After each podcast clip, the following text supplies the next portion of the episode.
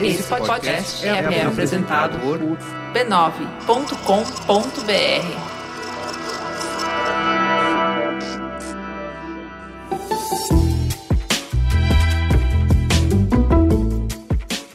Mamileiros e mamiletes, eu sou a Juva Lauer. Eu sou a Cris Bartes e esse, meus amigos, é o Mamilos de Férias, o podcast que faz viagem de peito aberto. A gente está fora do estúdio, estamos na sorveteria Ben Jerry's para refrescar esse calorão do verão, recebendo convidados para falar daquilo que a gente mais ama fazer, que a gente faz mesmo quando não tá fazendo, que é viajar. Quem que temos aqui para contar suas experiências pelo mundo? Se apresente, quem é você na fila do pão? Olá, pessoal, tudo bem? Meu nome é Marcelo Magano, sou do Rio de Janeiro, sou cria da Cidade de Deus, né? Nasci na Cidade de Deus e a gente que é de favela, a gente adora falar que é cria de algum lugar. É, e eu tô aí, sou ator, sou roteirista, tô aí querendo pedir um sorvete, né? Depois eu acabo de falar um pouco mais. Então vamos começar pedindo um sorvete, acho que é justo, né? Você não veio aqui para não tomar um sorvete, estamos aqui para isso. O que, que você vai querer? Olha, eu tô querendo um refrescante, algo para poder, sabe? Porque essa São Paulo tá muito abafada, sabe? Tá muito fechado, tá pior do que o Rio no sentido calor, então eu quero algo refrescante. Me ofereceram aqui alguma coisa de limão que eu não lembro o nome. Lemonete de limão. E você, Cris? Eu vou acompanhar nosso amigo, porque o calorão bateu forte agora. Eu vou também no Lemonade, que nada mais é do que um sorvete de limão. Eu vou querer o Chunky Monkey, que é de banana com chocolate. É muito bom.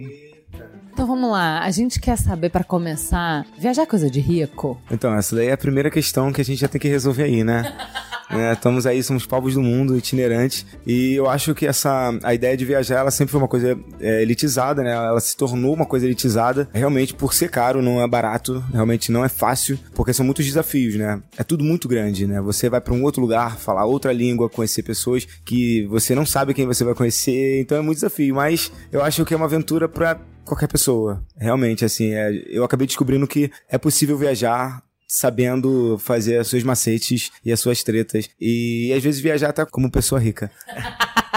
Adoro viajar como pessoa rica. Conta pra gente um pouquinho, então, da onde você vem e como é que se fez essa relação com viagem. Se você achava que era para você, em que momento passou a ser, como passou a ser, qual foi a sua primeira viagem? É, eu sou né, da Cidade de Deus, cresci na Cidade de Deus e tenho essa experiência, né? Eu sou é, ator, comecei a fazer teatro também em periferia, então tem um pouco essa relação até mesmo de pensar o mundo de uma forma diferente, né? Mas viajar sempre foi uma coisa muito distante para mim, a não ser viagens muito pontuais por conta do trabalho, mas também nada indo para outros lugares do mundo. Então, a viagem sempre ficou uma coisa muito da cabeça, né? De outro lugar, assim, nunca foi uma coisa possível. É, na verdade, quem despertou esse interesse de viajar foi a Tamira, né? Minha parceira e tal. E ela tem uma história, acho que, na verdade, ela era a pessoa mais interessante para estar tá aqui, porque ela é muito mais interessante do que eu no sentido de se organizar e pensar viajar. E ela fez a primeira viagem dela muito nova, assim, né? Com 18 anos, ela é de Brasília, periferia do Gama, e ela se organizou, fez a primeira viagem, fez mochilão pra, pra África do Sul e depois fez um, um mochilão para Nova York. Depois que a gente se encontrou, isso, ela acabou me contaminando com isso isso. E eu que, enfim, achava que uma viagem era muito impossível, eu realmente sou a prova viva que para poder mostrar para qualquer pessoa que é possível viajar.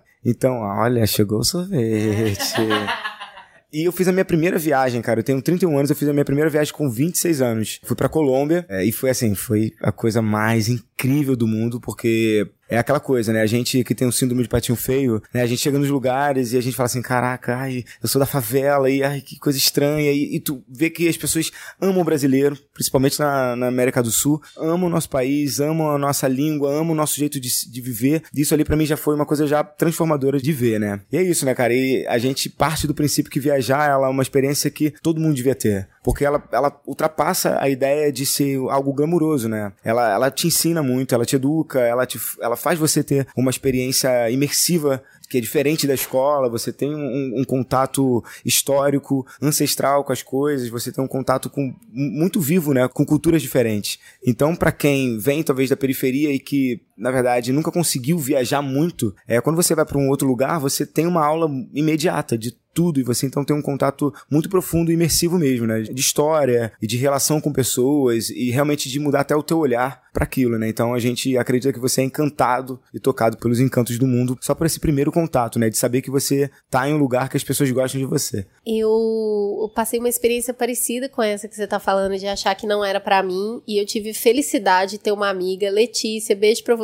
Letícia, na verdade, era minha cliente na agência. Ela falou: vamos viajar? E eu achando que a gente ia ali. E a Letícia programou uma trip na Europa. E eu virei pra ela e falei: Você tá maluca? Eu não tenho dinheiro para isso. Você tá louca? Ela, minha filha, quanto você acha que é? A gente vai de mochilão, a gente vai ficar em hostel, a gente vai comer um dólar por dia, a gente vai fazer as coisas do jeito que der, mas a gente vai viajar sim. Eu saí muito desse lugar do você tá maluca, eu nunca vou fazer, por de repente pegar o avião e ir. Então, assim, eu lembro do medo de ir, a grana não vai dar, eu não vou dar conta, eu tô. Como é que eu vou ficar aqui sozinha? E eu fui com mais quatro mulheres que eu também só conheci na viagem. E eu sou muito grata a essa experiência, que foi essa experiência de tipo, nossa, é para mim também, dá para fazer isso sem ter muita grana. Óbvio que, é dinheiro sim, desde tirar passaporte, que é um negócio que exige dinheiro, até minimamente ter casaco. Mas eu peguei casaco emprestado, inclusive, para essa primeira viagem que eu fiz, ir de mochila e aí entender que dava para ir para alguns lugares, ficar num preço que eu achava que não dava, entendeu? Porque eu não conhecia esses lugares. Tudo que eu via de cultura de filme e de revista de viagem era só lugar muito glamuroso. E de repente eu fiquei num hostel que era bem honestinho e tal, né? Para quem não conhece, é um, é um albergue, é um lugar que ficam várias pessoas, se dividem em quartos. Muitas vezes o banheiro também é comunitário. E aí é óbvio que você se propõe a essa experiência. Então eu queria te perguntar isso, nesse lugar de se dar oportunidade para fora desse imaginário do luxo, o que, que você conheceu de interessante e como que você se abriu para essas oportunidades? Então, essa coisa de você viajar e achar que precisa ter essa experiência luxuosa é o que na verdade te afasta, né?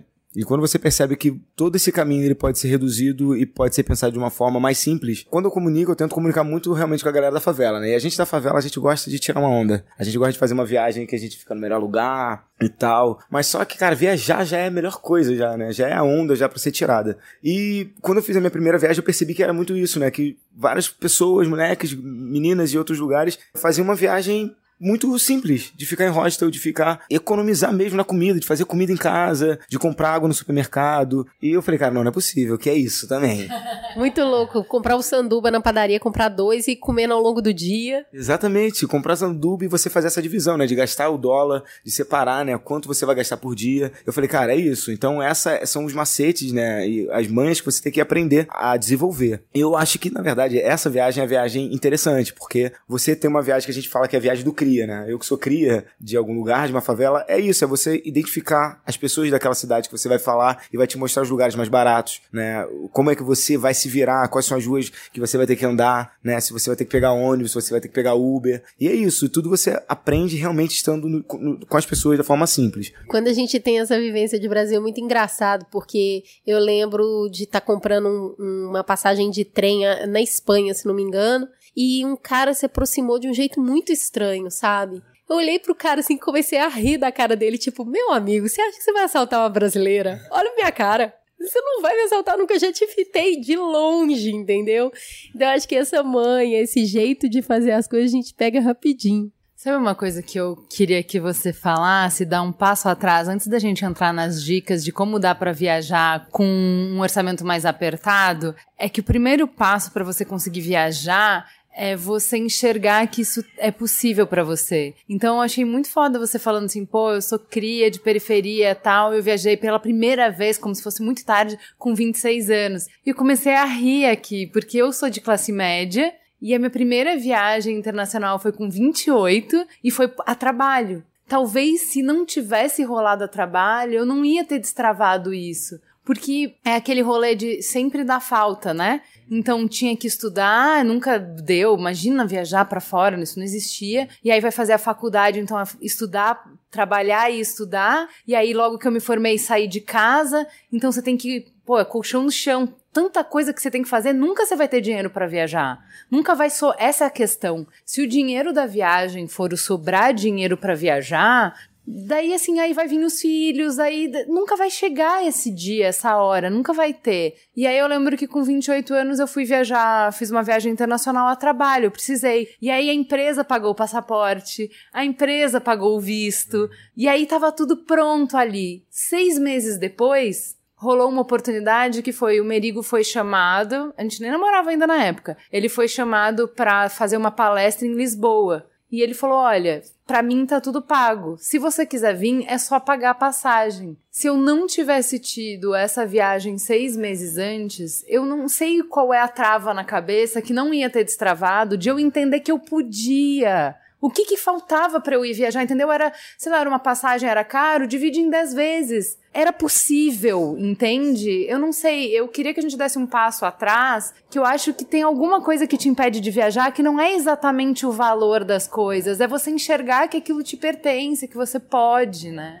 É, eu acho que isso que você está falando de pertencimento é a chave mesmo, porque realmente viajar ela, ela nunca vai ser uma prioridade, né? Até porque ela está num campo muito de uma realização subjetiva, né? De algo que você de coragem, ela fala muito de coragem, de você se lançar em um lugar como eu falei no início, né? Essa coisa de você ter que pensar em um lugar que você também não domina aquela língua, você não sabe as ruas que você vai ter que andar e, você acha que para fazer uma viagem tem que ser uma viagem grande realmente. E isso aconteceu comigo, assim. Eu falei, caraca, eu nunca viajaria se eu não tivesse tomado essa atitude, mas foi realmente uma coisa muito de coragem. E é engraçado você falar que você viajou com 28 anos, porque eu acabei também percebendo na viagem até um preconceito vindo desse lado, né? De achar que assim, as pessoas viajavam às vezes até muito cedo também. E eu não vi pessoas também viajavam tarde e isso é um desafio para todo mundo. E tem gente que faz a primeira viagem e só depois começa a entrar para outros desafios. Eu conheci um cara que fez uma primeira viagem, viu que era legal e depois fez uma outra e agora o cara circula América do Sul de moto, porque ele viu que era isso. Aí tu vê umas meninas que moravam em lugar X, algum lugar do Brasil, e agora viajam todo ano e viajam fazendo trabalhos e ganhando dinheiro. Então você, quanto mais você viaja, você vai descobrindo coisas que vai despertando. Mas assim, é, é uma coisa só de primeira. Sabe? Alguma atitude primeiro você tem que tomar. Eu acho que vem muito desse lugar do imaginário mesmo e do que é vendido como sendo uma viagem. E se a gente olha para as viagens que a gente tem acesso, como eu disse, na cultura, essa viagem ela é muito inacessível mesmo, ela não é para você. Porque você não vai viajar com essa roupa, nem nesse avião, e nem nesse transatlântico, nem vai ficar nesse hotel e nem vai comer esse prato. Imagina passar na frente desse restaurante. Hoje isso já tá um pouco mais dissolvido, né? Tem outros tipos de experiência, mas ainda assim é sempre tudo muito elitizado. Então eu acho que desde muito cedo foi vendido pra gente uma ideia que viajar era uma coisa inacessível. E é mesmo. Se você for ver no que é vendido na cultura, a viagem não é pra gente. Eu jamais teria feito a viagem se eu não tivesse uma amiga que tivesse dito, você vai. Eu falei, não, você tá louco, eu não, eu não posso. Eu não consigo pagar isso. Ela, quem te falou que não? E quando eu vi, a grana não era nem metade do que eu imaginava. Porque tudo que eu via parecia muito inacessível. Se você for assistir, vou falar uma besteira. Se for assistir o filme O Turista, da Angelina Jolie e o Johnny Depp, que se passa em Veneza, eles ficam num dos hotéis num hotel que fica dentro da cidade velha e eles passeiam e vão em bailes de máscaras e eles mostram uma Veneza que não foi a Veneza que eu fui. Eu já fui em Veneza, meus amigos. E aí, assim, é, é muito mais acessível do que aquilo, entendeu? Eu fui naquele lugar. Mas toda vez que passa, parece um negócio, assim, inimaginável. Você não vai alcançar isso aí. E aí eu acho que conteúdos como o seu, né, que é o Favelados pelo Mundo, consegue quebrar um pouco dessa ótica viciada de que uma viagem boa é a viagem que você vai ficar num hotel, vai ter banheiro, vai isso, vai ser aquilo. Como você percebe o retorno das pessoas quando elas percebem que é para elas? Então, a gente tem muito retorno, apesar de a gente ter um público-alvo, né, que é o público da favela, e falando que, assim, até pessoas da classe média, né, porque viagem, ela atinge um lugar tão subjetivo mesmo, né, de realização de desejo das pessoas, que, assim, o nosso retorno é de pessoas de várias, várias classes, né, de todas as classes e de pessoas de, de várias experiências de vida, né, mulheres, de, sabe, de, de pessoas que têm até uma certa grana, mas não tem uma organização, não tem coragem também. Então o retorno pra gente é, é, muito grande. É muito grande, até porque, assim, nosso programa é um programa realmente pensado como entretenimento, né? E um programa também que pensa essa educação mesmo para viajar. E eu, eu vou nessa brincadeira. Eu, como sou ator, comediante, eu faço toda uma brincadeira para poder atingir esse lugar lúdico de, cara, você vai comer no podrão, você de outro país, você vai comer sim o pão na rua, sabe? A gente então mostra todas as coisas engraçadas que pobre faz, ou pessoas que estão com pouca grana, né? Normalmente faz quando tá aqui né, no Brasil e tal, de economia. Então tudo isso acaba mostrando, né, aquele viagem real, né? Não é a viagem ideal, a gente faz a viagem real, que é possível, sabe? Comer naquele restaurante. A gente, então a gente também pensa, uma hora a gente vai tirar uma onda. Tá, beleza, a gente vai comer. Outra hora a gente vai fazer isso aqui. E a viagem, ela é isso, né? Na real, a gente vai comer kebab de um dólar a semana inteira pra gente jantar na sexta-feira nesse restaurante aqui. É exatamente isso. Então, acho que quebrar um pouco essa glamorização da viagem já, agora a gente com essa coisa da internet, ela, ela é, é bem acessível. Fazer, é bem possível fazer isso, né? E a gente mostrar também que são duas pessoas pretas viajando, né? É eu e a, e a Tamira viajando. E isso, na verdade, foi a primeira coisa que me despertou a querer fazer um programa de viagem. Falei, cara, só assistia programa de gente branca e assim, era uma outra ideia, sabe? De programa, Bruno Deluc e tal, todos esses programas que a gente já sabe. A gente falou, cara, a gente precisa ter um programa de entretenimento. Eu acho que o entretenimento é o lugar que atinge todas as pessoas, né? Seja pessoas de periferia, de classe média, baixa, alta e tal. E a gente então pensou, cara, também precisa vender algo esteticamente bonito, que a gente tá indo, feliz, bem, sabe? Se a gente tá não indo. É mendigão, né? Não é mendigando, nada. é isso. Então, atingir esse lugar é importante também. Então vamos lá, vamos pra parte prática. Vamos uh, estruturar do início ao fim? Como é que a gente faz, por exemplo, tem uma coisa que é tão óbvia que eu fico com raiva de só saber agora, que é Cara, tem destinos e destinos. Você pode escolher um destino mais barato. Você pode escolher o, o contra temporada. Você pode. Como é que vamos pro passo 1 um, do planejamento da viagem? Quando você escolhe onde ir, como é que você pode fazer isso de um jeito inteligente quando você tá com pouca grana? Então, assim, né? A Tamira realmente é a melhor pessoa para isso.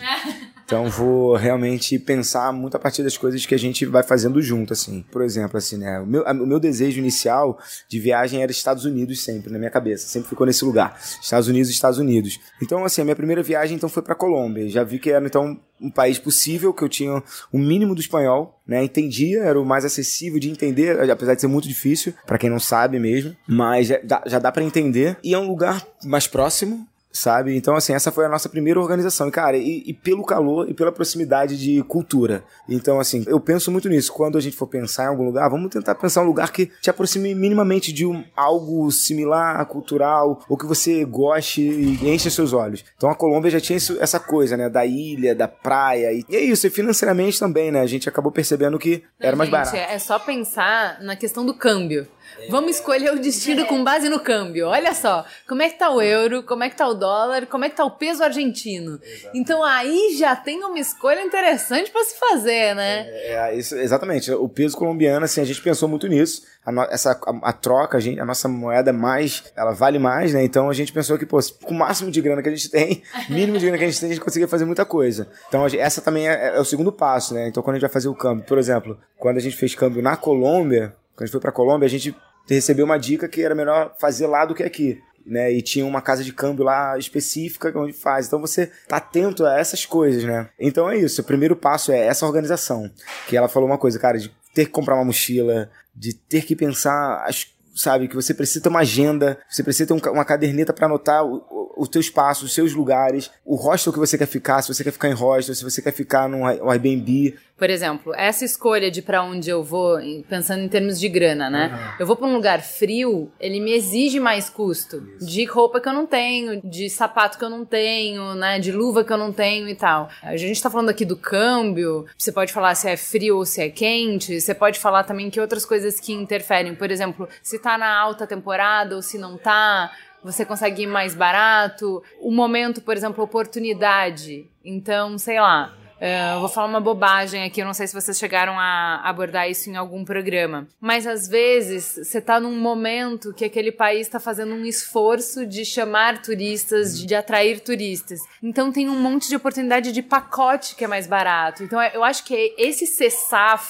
de entender, por exemplo, eu vou falar uma bobagem, mas a Avianca, uma época, estava querendo atrair gente para Colômbia, e aí você ia para o Caribe colombiano, que era, um, era mais barato do que ir pro litoral de São Paulo, saca? Só que a gente nem sabe disso porque a gente não procura isso, entendeu? Então, nesse ponto que eu falo, no momento zero, existem oportunidades de lugares que você pode ir que, se bobear, é mais barato do que você viajar dentro do Brasil, sabe? É, isso é fato. A gente sabe que viajar pelo Brasil é às vezes até mais luxuoso do que né, viajar fora, apesar de ter menos limitação né, de acesso a, fa a falas e tal. E a gente fica muito atento a isso, né? Não ficar fazendo viagem em alta temporada. Apesar de a gente viajar sempre muito no final do ano, mas a gente compra com muita antecedência, né? Percebendo sempre essas promoções que surgem e tudo mais. Então, assim, a gente vai muito em promoção, muito assim. Tem um negócio interessante hoje em dia que é recursos como assinar o destino para onde você quer ir, ser notificado se tiver passagem em promoção. E uma outra coisa que eu descobri que era um, um preconceito bobo, que é, ah, imagina que eu vou em agência de turismo, eu vou fazer minha própria viagem. Só que tem uma pegadinha nisso, que a agência de turismo muitas vezes freta voo.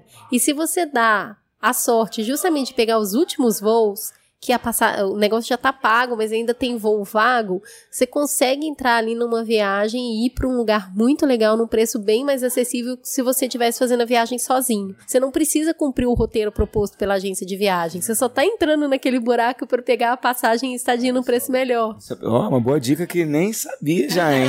Olha aí uma coisa aí acontecendo. Cara, isso acontece muito. A gente às vezes tenta ver que fazer viagens com, em coletivo, né, de agência, realmente acaba sendo muito caro. Ou fazendo viagens individuais também acaba também sendo muito caro. Então a gente tem que perceber quais são os momentos que a gente faz com, com uma agência, algumas viagens quando a gente já tá lá, né? Algum, porque assim, tem países que você precisa fazer algumas coisas com a agência, não tem como, né? Tem, tem lugares que você precisa ir com guias e tudo mais. Mas tem outros que assim, é só você fazer ter essa percepção de malandragem, né? De como você consegue fazer esse caminho de carro, né? Por exemplo, assim, é, é muito inteligente quem já, quem já viaja já sabendo dirigir tendo esse desprendimento de andar de ônibus, porque eu vejo que muita gente não gosta de andar de ônibus nos lugares e tal, então acaba gastando muito dinheiro. A gente, como a gente pensa muito no programa, a gente fica muito em função desse mecânico, né? De como a gente consegue fazer uma viagem que a gente tem que fazer, apresentar esses conteúdos e ao mesmo tempo fazer essa, essas viagens que a gente consiga romper radicalmente com essa coisa. E como a gente quer muito chamar a atenção da galera de periferia, como eu falei, a gente tem, gosta de tirar uma onda,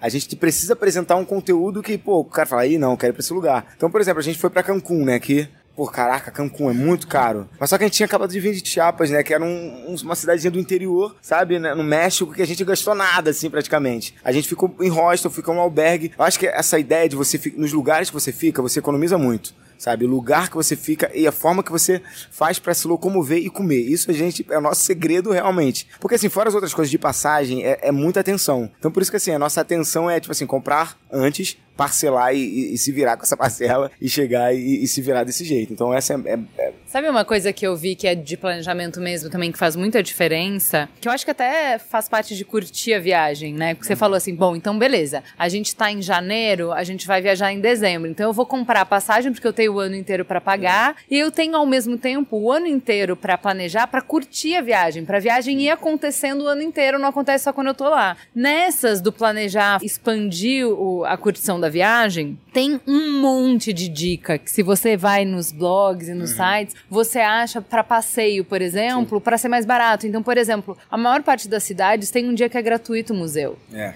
Então você consegue planejar, tipo, por exemplo, ah, eu vou no museu que é um passeio caro, que é da grana tal, eu vou nesse dia que é gratuito. E aí, nesses outros dias, eu vou fazer passeios que uhum. são, tipo, uh, dar o rolê na cidade. Dá pra dar o rolê na cidade, por exemplo, tem coisas de, ah, eu vou comprar o passe de metrô entrou de uma semana. Uhum. Porque daí eu consigo fazer um monte de rolê pela cidade, de é. arquitetura, de igreja, de coisa que eu não vou gastar é. quase nada, Sim. né? Não, isso acontece muito com a gente, né? Essa coisa dos roteiros que a gente acaba pegando, esses roteiros mais gratuitos de museu, de, de parque. Por exemplo, quando a gente foi pra Nova York, cara, Nova York, apesar de ser muito cara, a gente fez muita coisa muito, muito barata e quase assim. Porque lá é a cidade também dos museus, né? Então você acaba indo frequentando todos esses espaços. Mas é, é isso isso. Eu acho que você é, acabar priorizando também esses rolês mais públicos parque, praça e esses rolês de bike. bike, não é? Bike, total. E é, é, isso, sacou? E é isso, à noite, gastar pra comer à noite, gastar pra comer, pra fazer essa zoeira. É uma cerveja durando três horas, é uma coisa maravilhosa. É, uma cerveja quente. Processo de rendimento, assim. eu tenho uma dica fundamental para quem tá viajando com pouca grana, nunca peça cerveja, peça um drink. Ah, Porque é. o drink tá tudo bem, você só pede para repor o gelo. A cerveja ela esquenta e fica uma porcaria. Então assim, drink, é, a gente tinha uma piada interna quando a gente viajava com pouca grana, que era, puxa, esse drink já tá dando dengue. é tanto tempo que você tá com o mesmo copo na mão que vai dar dengue. Mas no final do dia, meu amigo, você se divertiu, dançou, riu e tomou o seu drink. Conta pra gente desses rolês que você fez, qual foi o que você passou maior perrengue? Qual foi o perrengue? Nossa, quando a gente foi realmente pro México, que aí a gente cismou de querer ir pra Guatemala também.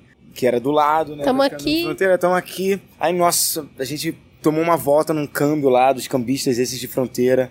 Que aí a gente deu muito mole, o cara, a gente comprou muito caro. E a gente ficou sem dinheiro, né? Porque o cara botou muito alto e a gente ficou naquela coisa, porque é tudo muito pressão. Essa coisa de você É. fazer vi- viagem de fronteiras, assim, de cidades próximas, tem que tomar muito cuidado, né? Porque, assim, ali são os, os maiores ratos mesmo, assim. Os caras são rataria pura, correria total. E foi isso, a gente foi pra Guatemala e lá tava muito frio, a gente, tava sem- a gente foi pra lá sem saber que tava tão frio assim. Então a gente passou um perrengue de frio, a madrugada. E assim, chegou uma hora que a gente teve que viajar, porque a gente pegou uma viagem de 20 horas, num ônibus apertadinho, pra- atravessando do México pra Guatemala. É, cara. Gente, esse barulho de avião não é sonorização, eu juro. Não, é um, é um efeito pra dar uma coisa de viagem. É uma ideia de viagem.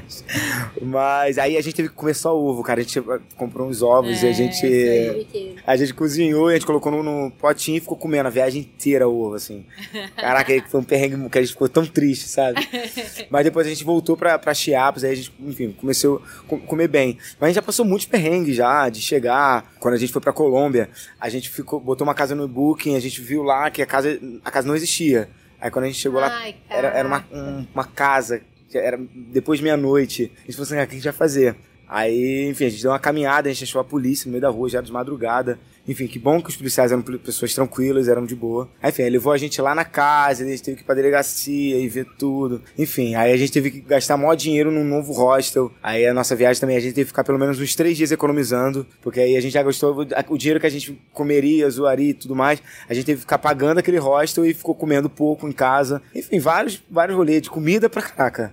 Nossa, eu lembro de um, eu tava, é, uma das ilhas que a gente foi pra Grécia, nessa de vamos num lugar mais barato e tal, beleza, super honesto. Era um hostel dentro da pedra, que é uma coisa comum lá, né, escavado na, na rocha vulcânica, então é tudo dentro da pedra. Meu amigo, não era frio não, era congelante o lugar. Baixa temporada, eu juro pra você, eu nunca passei tanto frio na minha vida. A gente dormiu os dois, eh, ele de cirola, eu de meia calça, com duas calças, duas blusas, cobertor, agarrado um no outro e tremendo. A gente passou muito frio nessa ilha na Grécia e a grana tava curta e a gente ficou comendo queijo feta e bebendo vinho pra poder ficar quente um pedaço grande da noite. Eu acho que a gente só dormiu porque tava bêbado, porque olha, foi muito frio. Cara, tu tomar vinho e, e comer queijo é algo tão, né, sofisticado. Chegou uma hora que virar necessidade, né? É até irônico.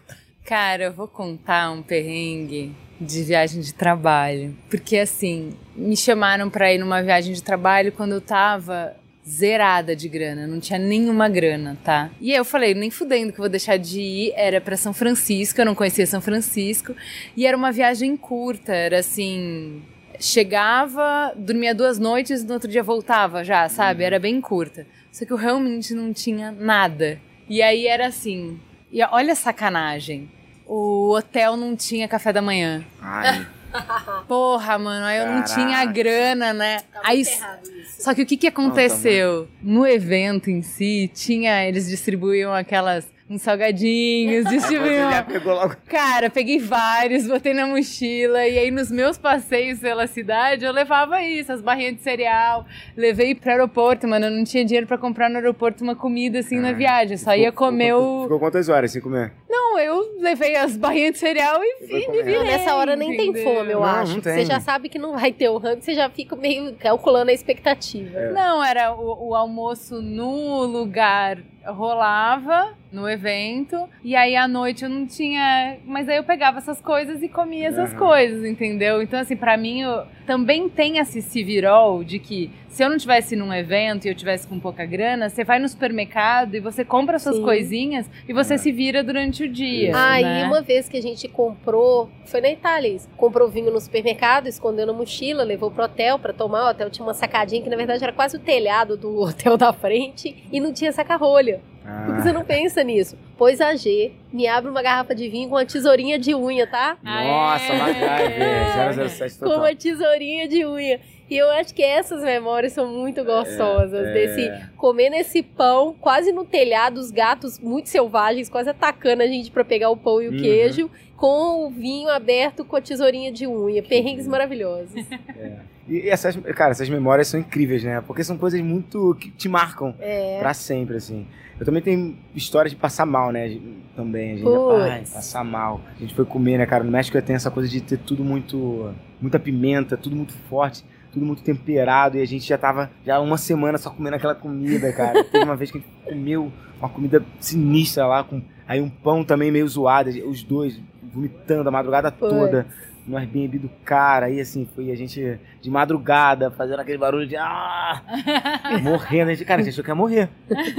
Eu acho que longe de casa qualquer dorzinha de barriga vira sentença de Não, morte, vira, né? vira. Dá uma sensação de Exatamente. desproteção horrorosa. Não, e esses são os momentos que você quer voltar simplesmente pra casa, né? É. Você, a viagem Chazinho é de boldo, pelo amor de Deus. É, e- não, e a gente teve que comprar, porque lá eles têm essa coisa de vender a, o soro, né? Uhum. Você, aí você tem que ficar tomando sorinho pra Que dar uma- inclusive é a única coisa que você consegue comprar, né? Coisa. Porque é bem limitado o acesso de remédios. Exatamente, é. É, eu passei um perrengue desse em Salvador aqui. Era na gestão passada, inclusive. A gente foi jantar num restaurante, comeu normal. Chegou em casa e aí meu ex tava reclamando assim: ah, tô me sentindo estranho. e eu, vai dormir. Tá bom, E ele, ai, a minha língua não tá cabendo Ai, na que boca. Cara, que perigo. Aí eu liguei pra minha mãe, né? Acordei minha mãe de madrugada, minha mãe enfermeira. Eu falei, mãe, Thiago tá reclamando aqui. A cara dele tá meio inchada. E ela, o que aconteceu? Ah, não sei, a gente comeu camarão, mas ele sempre comeu camarão. no ca-" Ele- aí ela falou, ele tá tendo uma relação, reação alérgica, vai pro primeiro hospital rápido, rápido, vai agora. Mas sabe, esse lugar, mesmo estando no Brasil, É. você não sabe qual é o, o hospital mais próximo, você não sabe o que, que é bom, o que é ruim, você não tem uma referência de É, né, o que, é. que é confiável, o que, que não é. Sai correndo pra ir numa emergência numa cidade que não é a sua, né? No final, tipo, a gente chegou a tempo, deu tudo certo e tal, mas ele realmente teve uma reação alérgica numa cidade diferente da sua, que você não tem essas É. Total. referências, né? Não, e a gente, não, a gente morre de medo disso, né? A gente foi pra Angola e assim, Angola tem essa coisa de algumas doenças lá e tal. E como lá é muito precário assim, o serviço público e, e hospital zero assim. Então, cara, tinha umas pessoas que a gente conhecia com, ó, cuidado, usa repelente porque se você toma uma picada de um mosquito X lá, não sei o quê, cara, assim, não tem como, você tem poucas horas, cara, essa coisa Meu Deus! tu fica meio paranoico, né, cara? Qualquer mosquito já pica. Vou morrer. Assim é, porque você não sabe, né, cara? Imagina, fica doente aqui, você morre, Morri. não, é, acabou, passa mal não sabe. Então tem isso, né, cara? Você, às vezes, essas doenças de cada país, você tem que tomar muito cuidado muito com essa coisa da saúde, do que você come, do que você bebe, do, né? Porque muda tudo o que é no, no físico e tal. É, e pra fora de tudo que é tropical, tem muito tombo, né? Fora na Europa, nos Estados Unidos, porque não, não é todo mundo que tá acostumado com neve, fica tudo muito escorregadio. Eu, eu sei história de muita gente que caiu, quebrou braço, quebrou perna em viagem, e aí realmente tem que mudar o status da viagem pra outra situação, né? Mas saindo de perrengues, qual foi a viagem que mais explodiu sua cabeça? Que você fala assim, foi com uma expectativa, mas chegou lá e caramba, não era nada disso e é incrível, eu nunca pensei. Olha, assim, pra mim é muito doido, assim, porque cada viagem até agora, assim, né, todas têm me tocado de um jeito muito doido. Agora, vou fazer uma próxima viagem, né, porque agora a gente tá fazendo Favelados pelo Mundo África, então esse tem sido um, um projeto nosso, assim, que tem mexido muito com a gente, né, muito nesse lugar realmente da, do resgate, da ancestralidade, de perceber a nossa relação como povo preto brasileiro, né, em diáspora e tal. Então isso tem mexido muito com a gente, de como a gente tem encontrado as pessoas lá, né, as pessoas que têm uma relação de certa forma com o Brasil e esse lugar que a gente não tem memória, a gente não tem essa coisa ancestral, saber da história. Então pra gente tem sido muito enriquecedor estar no, no- nesse, nesse continente, visitando e conhecendo as pessoas que a gente tem conhecido lá. Mas assim, os Estados Unidos pra mim foi muito doido, cara. Era um sonho mesmo. acabar que acabou que eu fui para os Estados Unidos realmente depois das outras viagens que eu fiz e vi que realmente, cara, é, é um país maravilhoso. Sabe o que eu achei engraçado? De novo a gente volta para aquele negócio de que eu não sabia que era para mim, então tinha muita idealização e tal. A minha primeira viagem foi a trabalho, foi para os Estados Unidos. E eu esperava ter um choque, um choque de civilização, eh, esse choque de estar fora do seu país pela primeira vez, e não rolou. E não rolou, eu fiquei meio decepcionada e eu não conseguia pôr a mão nisso, eu não sabia o que que era. Porque a música é a música que você já escuta aqui, a comida já é a comida que você já escuta aqui. Até olhar o ônibus na rua, por mais que seja uma coisa que não tem no Brasil, mas você já viu tanto em filme que pra você parece natural que aquele ônibus amarelo seja o ônibus escolar, sabe assim? Então, de alguma maneira, tá lá me pareceu muito familiar. Mas quando eu fui pra Lisboa Eu nunca tinha imaginado ir para Lisboa. Assim, não era um destino que eu me planejaria para ir. Tipo, ai, meu sonho é conhecer Lisboa. Eu fui porque, de novo, tinha aquela oportunidade lá que já tava tudo pago, eu fui. E eu achei foda. E andar pelas ruas e pensar que a conexão que isso tem com o Brasil e pensar as pessoas que moravam lá e, e como é que elas viveram e colocar a mão na morada do castelo onde os caras olharam pro oceano e falaram: e se a gente só for, né? Vamos pegar o barco e vamos, vamos lá. Você fala, como é que o cara, olhando para essa paisagem, o cara olhou e teve essa ideia? Como é que o cara fez isso? Para mim, Lisboa foi incrível. Eu amei a comida, eu amei a cidade, eu amei o encontro do antigo com o novo, as ruas super preservadas e ao mesmo tempo o metrô super moderno. Eu achei incrível a cidade. Qual que é a diferença de um branco quando vai para os Estados Unidos e um preto para quando vai para os Estados Unidos? O que, que significa Nova York e o Bronx para um preto brasileiro? É, é exato. Você realmente contando essa história, para mim tem muito essa percepção também de coisas que você já identifica e já tá meio que um lugar comum, mas tem outras coisas que você fala assim, eu preciso ver, né? Então, tipo assim, quando você vai pro Bronx, cara, se você fala, você quer ver, você vai pro Brooklyn, você quer ver as ruas do Todo Mundo Deu Cris, eu que sou, né, do humor, tal, tem esse olhar assim também, ali também todo mundo que tem uma relação e ver a galera na rua, né? Os pretos na rua, e você vê ali a galera da Jamaica, e você vê que realmente a galera tá na rua, sentada, ouvindo um som, domingo fazendo churrasco. E, cara, é muito incrível. Fui pra um, pra um evento lá, né, que é do Spike Lee, então era uma coisa muito Rio de Janeiro, Madureira. Era, era os pretos na rua, assim, né, final de semana. Então, ouvindo um som, era um, um evento de tributo a Michael Jackson. Então, para mim isso foi muito impactante, ver essa cultura, né, que eu vejo de longe e que acaba sendo uma referência pra gente de resistência e de formação de pensamento preto assim, e para mim foi muito doido, né? Ir pro Harlem e ver realmente a galera ali também na rua, o salão de, de beleza, né? O, sabe, tudo que é histórico assim para mim, é, de resistência preta, né? E, no, e nos museus, né, do Martin Luther King, tudo isso para mim fez toda a diferença, assim, para voltar e você voltar mais sabe? Eu tenho, eu tenho uma, uma coisa de ir para os países sempre buscando essa coisa da ancestralidade, né?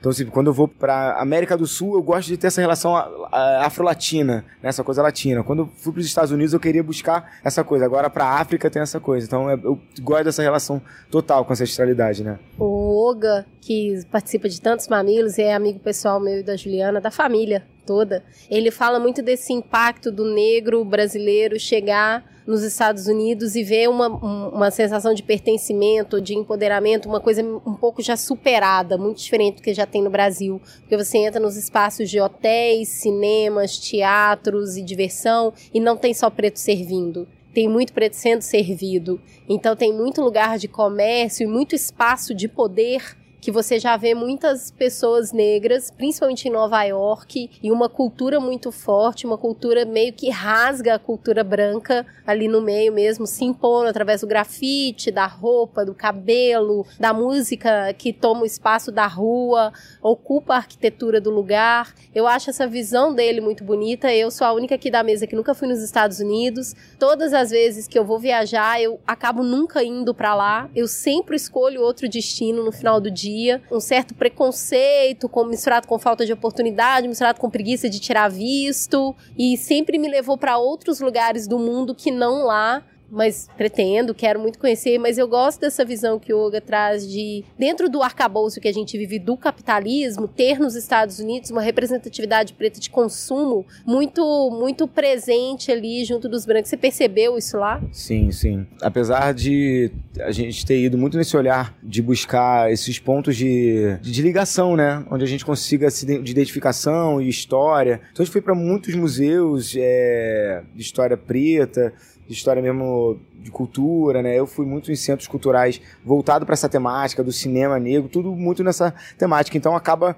que todo esse espectro que fica meio que político e do capitalismo forte nos Estados Unidos, acabou que ficou em outro lugar pra gente. A gente foi perceber isso depois, né? A gente teve, fez uma outra relação, mas assim, é muito forte. E como isso também acabou impactando muito a minha visão, né? De um cara que, que pensa essa coisa do business, do show business, assim, como os caras enfrentam isso, como eles vão superando isso a partir desse lugar, né? Ainda mais eu que tenho um programa de viagem, como eu consigo tá associando isso a uma, a uma linguagem interessante para a galera da periferia se identificar. E os Estados Unidos, realmente, ele é um lugar que, no primeiro momento, você vê tudo muito grande, você fica meio que intimida, realmente. É muito dinheiro, é, você passa ali na, naquela sexta avenida ali, você fala, caraca, que lugar é esse? Então, é isso. Mas, assim, para mim, eu também, se eu não tivesse essa coisa inquieta de querer ir para os Estados Unidos agora, eu deixaria para ir para os Estados Unidos depois muito velho. Eu tenho essa ideia de com a Europa, assim, né? Eu não vou, não vou dar confiança para a Europa agora, não. eu vou primeiro dar uma circulada boa, assim, na África e, e América do Sul, para depois realmente pensar essa coisa de e fazer essa colonizada neles lá. Então, aproveitando isso, a gente também.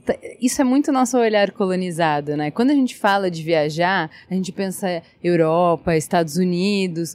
Pouco a gente tem no nosso ideal, no nosso sonho, no, na meta de vida conhecer aqui na América Latina. Fala um pouco sobre isso, sobre o que, que tem disponível pra gente, por que, que vale a pena viajar por aqui, o que, que tem de glamuroso, de incrível, de sensacional, de aspiracional aqui do ladinho nos Hermanos. Então, assim, se a gente, se você é o tipo de pessoa que quer viajar para se conectar com o calor humano, assim, eu acho que os latinos, nós somos, assim, os melhores nisso, sabe? De estar tá na rua, de gostar de estar tá na rua, de gostar de estar tá conversando e estar tá com um olhar curioso sobre você mesmo, sabe? A gente sabe de toda a influência, né? Eu sou um cara preto viajando, assim, mas quando eu percebo que eu vou para países assim como América do Sul e tal, dependendo de qual for, eu vejo que tem uma outra relação, né? A gente acaba tendo uma outra relação com eles, porque a gente tem quase uma mesma base de luta, assim, e tudo mais.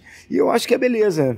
Eu acho que é muito bonito, sabe? É tudo muito bonito de, de beleza natural. Eu acho que a gente, a América do Sul não perde para nada nenhum outro país, sabe? E, e, por ser mais barato, assim, eu acho que é isso. Bom, bonito, barato é a melhor coisa. Então, assim, eu acho que se a pessoa quer fazer a primeira viagem, é isso. Para quais países aqui da América do Sul que você já foi? Fala um pouquinho. Então, eu fui só para Colômbia e para o México, que é central e tal, mas Tamira que já foi para vários outros países da América do Sul, porque ela, já falei, como vocês já sabem, ela é incrível.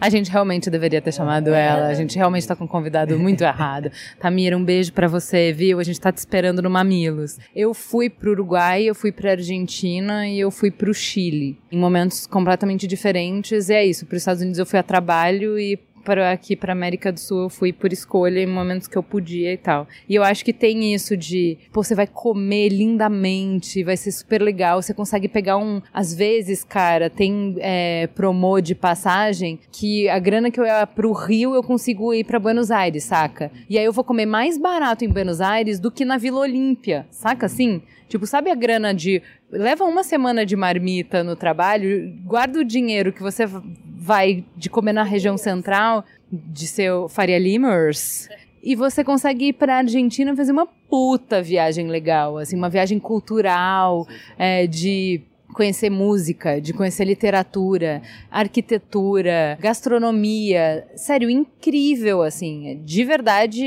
assim, muito, muito legal. Uruguai, então, talvez você não volte. Existe esse risco. Se você for para o Uruguai direitinho, talvez você não volte. Real, assim. É, o Chile também é muito legal. Então, acho que, assim, tem muita coisa para fazer aqui na América do Sul que você consegue pegar em promoções, que é o que a Cris falou. Se você deixar o alerta da passagem, por uma passagem que você gastaria dentro do Brasil, você consegue viajar. São países que têm uma infraestrutura muito boa de hostel, muito boa de hospedagem barata e comida, você tem muita opção muito barata. Mas aí a gente volta para o paradigma, né? Que a gente entende que está no Brasil e precisa sair do Brasil para poder viajar e para ter percepção de mundo. E na verdade a gente mora num país continental e tem muito Brasil dentro do Brasil. É uma falácia esse negócio que a gente fala uma língua só.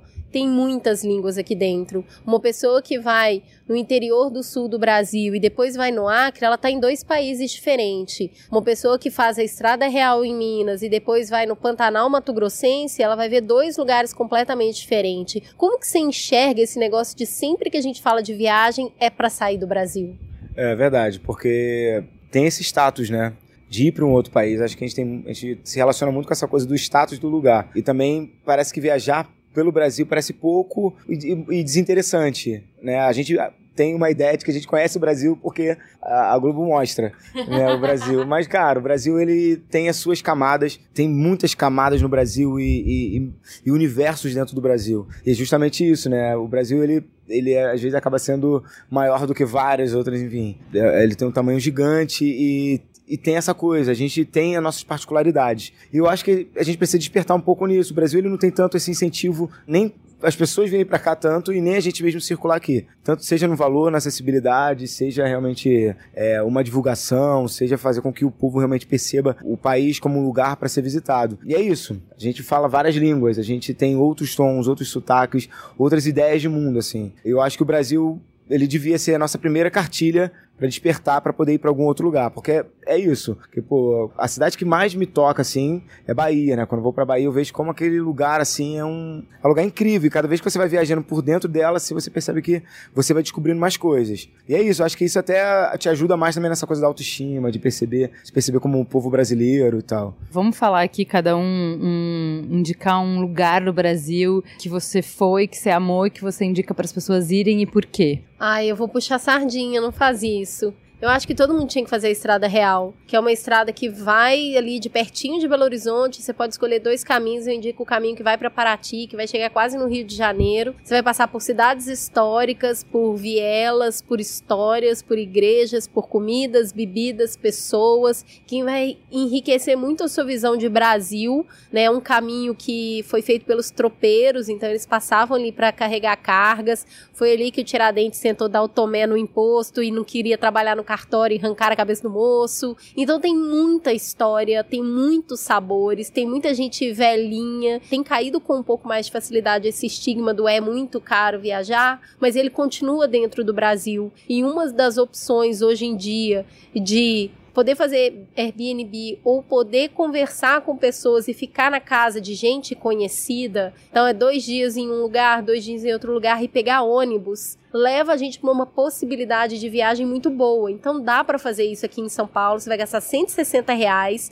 de uma passagem de ônibus de São Paulo até Belo Horizonte. De Belo Horizonte para Ouro Preto tem outro ônibus e aí você vai fazer a estrada real podendo passar de cidade em cidade de ônibus ou alugando um carro. Eu recomendo amplamente essa viagem porque ela é muito quentinha, ela é muito aconchegante, é, de conhecer um Brasil que eu gosto muito, é muito familiar, é muito bonito. Eu gosto dessa viagem. Amei também, também indico e Ouro Preto é uma coisa que a gente não sabe que o Brasil tem. Eu não, não fazia a menor ideia que a gente tinha uma cidade preservada assim, é um mergulho em quem a gente é, da onde a gente veio, da nossa história. Eu acho bonito as pessoas gostam de contar a história dela. Então você vai num museu da Inconfidência, os próprios guardinhas do museu contam a história toda de cabo a rabo com detalhes. É muito legal. E você tá falando de Ouro Preto, eu acho que Congonhas, para todo mundo que vai no Louvre e morre, meu Deus, olha isso. Meu amigo, conheça as obras de Aleijadinho, sabe? Não estamos devendo para ninguém não.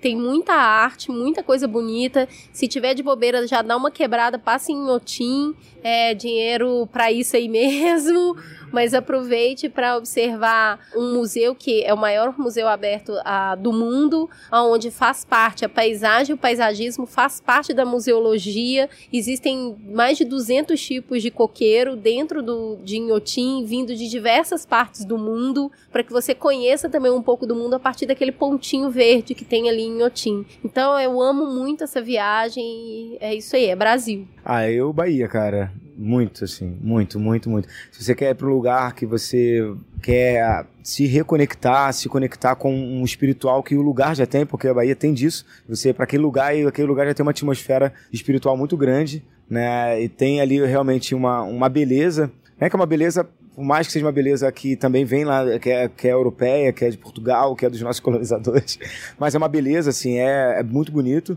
E, é isso, né? Ali você tem histórias de pessoas incríveis, como Jorge Amado, você vai no Museu do Jorge Amado, aí você vai tomar um cravinho na praça, você vai pra praia da, da Alvorada, você vai circular, são as praias mais bonitas, sabe? Assim, é, no Farol da Barra, igreja. E é isso, você pode ir para vários cultos, né, de, de orixás, dependendo do você, o dia que você for. É exatamente isso, é você tá num lugar que você pisa no chão e você sente aquele solo, um solo super sagrado, né? Então para mim assim, e também tinha que é maravilhoso. É. Então tá, já temos uma indicação do Sudeste, uma indicação do Nordeste, eu vou falar vá para Belém. Eu me apaixonei por Belém, acho que nunca voltei de Belém. Eu achei um Brasil que eu não conhecia, os sabores, para mim hoje é a minha culinária preferida do Brasil é de lá, do Pará eu vim da comida mineira, né? Meu pai é mineiro, minha avó é mineira, mas é, eu acho que essa sempre vai ser minha comida de conforto do dia a dia. Mas é sensacional o Brasil que tem no norte. Então, conhecer o norte do Brasil, eu acho que vale muito a pena. A gente se, se apaixonou por Alter do Chão. Eu acho uma viagem bem cara, para falar a verdade, né? Então, acho que essas viagens no Brasil é que que você faz o comparativo, é mais barato, por exemplo, você viajar para América do Sul. Se você for pensar a distância de São Paulo a Belém, às vezes é, tem um monte de capitais que são mais próximas pra gente aqui. Então eu acho que assim faz sentido. Existe um motivo para você ir até o norte do Brasil e conhecer como é que as pessoas falam, como é que as pessoas comem, como é que as pessoas vivem, é muito encantador, assim. Tem arte moderna, arte contemporânea. Eu fui numa exposição de uma fotógrafa que eu mandei pro Oga, ele falou: essa mina é muito foda, ela já é super premiada. E ela é lá de Belém, agora não vou lembrar o nome dela. E eu fiquei impactadíssima, assim. Eram umas fotografias, ela faz intervenção, sabe? Umas coisas assim muito fodas. E depois eu fiquei seguindo ela e, e, acompanhando a arte dela. Então, assim, tem arte, tem música, tem gastronomia, tem belezas naturais. Tudo que você vai para fora para ver, tem aqui e de uma forma que é mais própria, que é mais nossa, né? É isso. E, assim, Pernambuco, por exemplo, né? É uma cidade que você fica assim, caraca. Os caras já, já, tá, já estão há anos-luz, assim, de formação cultural, de pensamento de Recife, né, cara? Tem uma vontade, pô. A essência de cinema e de arte que tem em Recife é um negócio muito barulhento. Assim, tudo, você pode ver, o polo cultural recifense, a música e o cinema que vem de lá dita tudo que tem no Brasil, tirando que lá é um polo de tecnologia super forte. E tem umas startups cabeçudas saindo dali. Maranhão também, né? Tem muito esse pensamento também tecnológico. A Tamira foi para lá e assim, viu que os caras já estão produzindo coisas já de gambiarra e tecnologia avançada, já pensamento lá na frente, assim. É, e São Paulo também, né? Ó, tem muita coisa para fazer aqui. Eu já recebi alguns gringos aqui. O roteiro de São Paulo, ele é infinito, né? Ele não acaba. Eu acho que é uma puta cidade também para se conhecer. Vamos encerrar. Dá uma dica para quem nunca viajou. Como é que faz para planejar a primeira viagem para, sabe, para sair do zero a zero? Depois que abriu porteira, passou boi, passou boiada. Como é que eu abro essa porteira? Cara, assim, a primeira coisa, tenta tirar um passaporte logo faz o passaporte, que quando você faz o passaporte você se sente responsável de usar ele, né? Depois, cara, começa a fazer uma pesquisa real, assim. Começa a pesquisar e ver os lugares que você quer realmente ir. Né? Começa a anotar, começa a fazer uma relação se os lugares são perto, sabe? Começa a ver, ver, ah, isso aqui é legal. E depois começa a juntar grana. Que é isso, depois que você junta grana, você vai, você vai querer pagar, você vai querer botar o dinheiro em algum lugar. Ah, eu tenho uma dica boa que é pague a viagem antes. Eu gosto muito dessa ideia porque é como se ela fosse uma poupança, sabe? Você não vai ficar com uma dívida depois que você viajou e viveu a experiência, você está pagando. Não, todo mês você está investindo nesse negócio gostoso que é perceber que o mundo é muito maior do que o lugar que você vive. Eu acho que é com perrengue, sem perrengue, do jeito que dá, viajar, eu acho que o grande barato do viajar, o grande legal, é justamente perceber o tanto que você é pequenininho diante da quantidade de culturas, saberes e sabores que tem no mundo. É por isso que a gente precisa viajar. Quando a gente está preso num lugar só, você acha que é, só tem essa verdade, só tem essas pessoas, só dá para pensar assim. Quando você sai desse lugar e chega num, num Recife da vida, que a pessoa te dá um suco de graviola e que você nunca tinha provado aquele sabor, você começa a perceber tem outros vocabulários, tem outros jeitos, tem outras religiões, tem outras comidas. Então eu acho que a gente precisa viajar por isso porque a gente fica com uma percepção muito limitada de mundo quando você está sempre no mesmo lugar, vivendo a mesma situação com as mesmas pessoas. E a minha dica é essa: ao invés de é, parcelar para depois, parcele para antes, porque é uma delícia todo mês você pagar e saber menos um mês para chegar próximo da minha viagem. Esse dinheiro eu tô pagando é com gosto, porque aí o dia que você vai fazer o usufruto daquela prestação que aconteceu, cara, você tá de peito aberto, você tá livre e você vai curtir muito, então viajar é necessário é, você vai sem dor de cabeça, né? Porque você vai assim, agora só quero realizar. A gente faz muito isso, né? Realmente, de comprar antes para você já se comprometer com aquilo durante aquele tempo e depois a viagem ser só leve. E, enfim, para também evita também fazer conta nas viagens, né? Quem converte não diverte. Exatamente, é, é isso. É só dor de cabeça.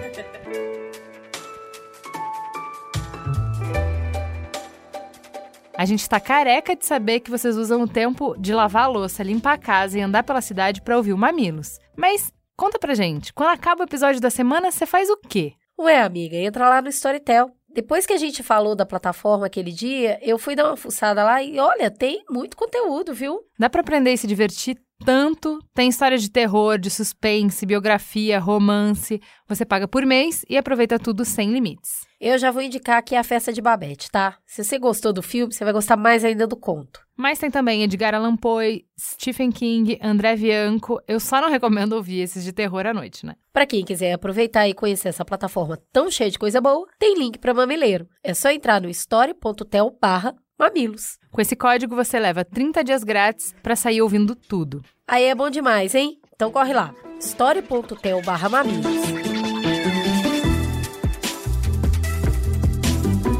Temos um programa? Opa, fica gostosa a sensação de mais um Mamilos Viajante. Obrigada. É isso aí, mamilando aí, gente.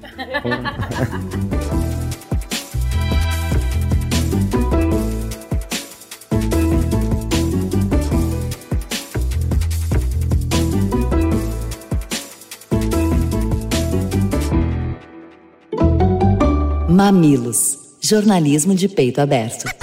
Esse bate-papo foi um oferecimento Bradesco. Este podcast foi editado pela Maremoto.